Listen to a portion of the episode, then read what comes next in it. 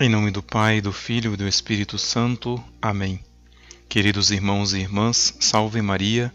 Sou o Padre Reinaldo Satiro, do Instituto do Verbo Encarnado.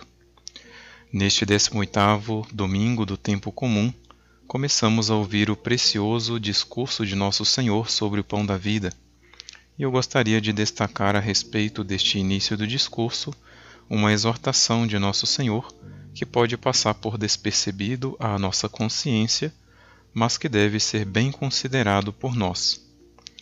No versículo 27, nosso Senhor nos exorta: Esforçai-vos não pelo alimento que se perde, mas pelo alimento que permanece até a vida eterna e que o Filho do Homem vos dará. A mensagem de Nosso Senhor nesta exortação é dupla e ao mesmo tempo muito clara. Em primeiro lugar, devemos ter consciência de que alimentar nossa alma é muito mais importante que alimentar o nosso corpo. Portanto, se devemos ser preocupados pelas nossas necessidades materiais, com muito mais razão devemos nos preocupar pelas nossas necessidades espirituais. Em segundo lugar, devemos ter consciência de que saciar nossas necessidades espirituais implica um esforço. Esforçai-vos, disse nosso Senhor, pelo alimento que permanece até a vida eterna.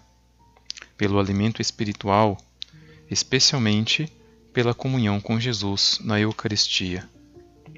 E é justamente nesta exortação, ou nesta segunda parte da exortação, que eu gostaria de deter-me um pouco mais.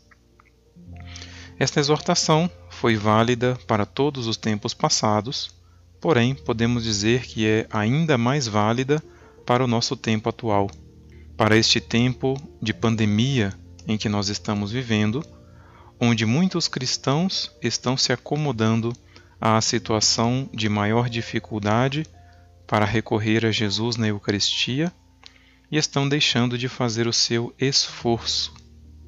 Muitas vezes, um esforço mínimo para participar da Santa Missa. Se nós pensarmos bem, queridos irmãos e irmãs, esta é uma atitude muito egoísta e muito ingrata, principalmente ingrata, porque quando fazemos isto, estamos nos esquecendo o esforço que Jesus faz para estar ali naquele sacramento para ser o nosso alimento espiritual. Ele é o pão que desce do céu. Prestemos bem atenção nesta expressão. Analisemos profundamente o amor e a humildade que Jesus manifesta nesta atitude de descer do céu. Ele desce, se abaixa, se sacrifica, se humilha, e não desce de qualquer lugar. Ele desce do céu, trazendo consigo todas as riquezas celestiais, toda a força que necessitamos para enfrentar as nossas batalhas, toda a ciência e sabedoria que necessitamos para resolver os nossos problemas, toda a luz que necessitamos para iluminar as nossas trevas. Em resumo, toda a graça que necessitamos para afastar-nos do pecado e para viver uma vida santa. Tudo simplesmente por amor, sem olhar os nossos méritos ou os nossos pecados, sem esperar nenhuma recompensa, simples e unicamente por amor. É uma verdadeira loucura de nossa parte não nos esforçarmos para ir ao seu encontro, não nos esforçarmos para recebê-lo dignamente, evitando energicamente o pecado ou nos confessando quando cairmos nele. É uma loucura deixar nossa alma desfalecer de fome, sendo que Jesus está aí, na Eucaristia, sobre o altar, totalmente imolado e totalmente entregue para ser o nosso alimento. A humanidade está atravessando por um grande deserto e nós podemos ver e experimentar esta realidade.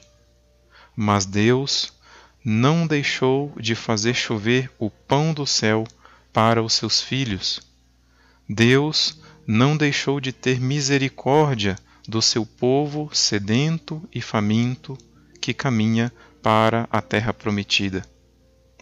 Só vai morrer de fome aquele que quiser. Que a Virgem Maria nos ajude a desfrutar com abundância deste banquete divino.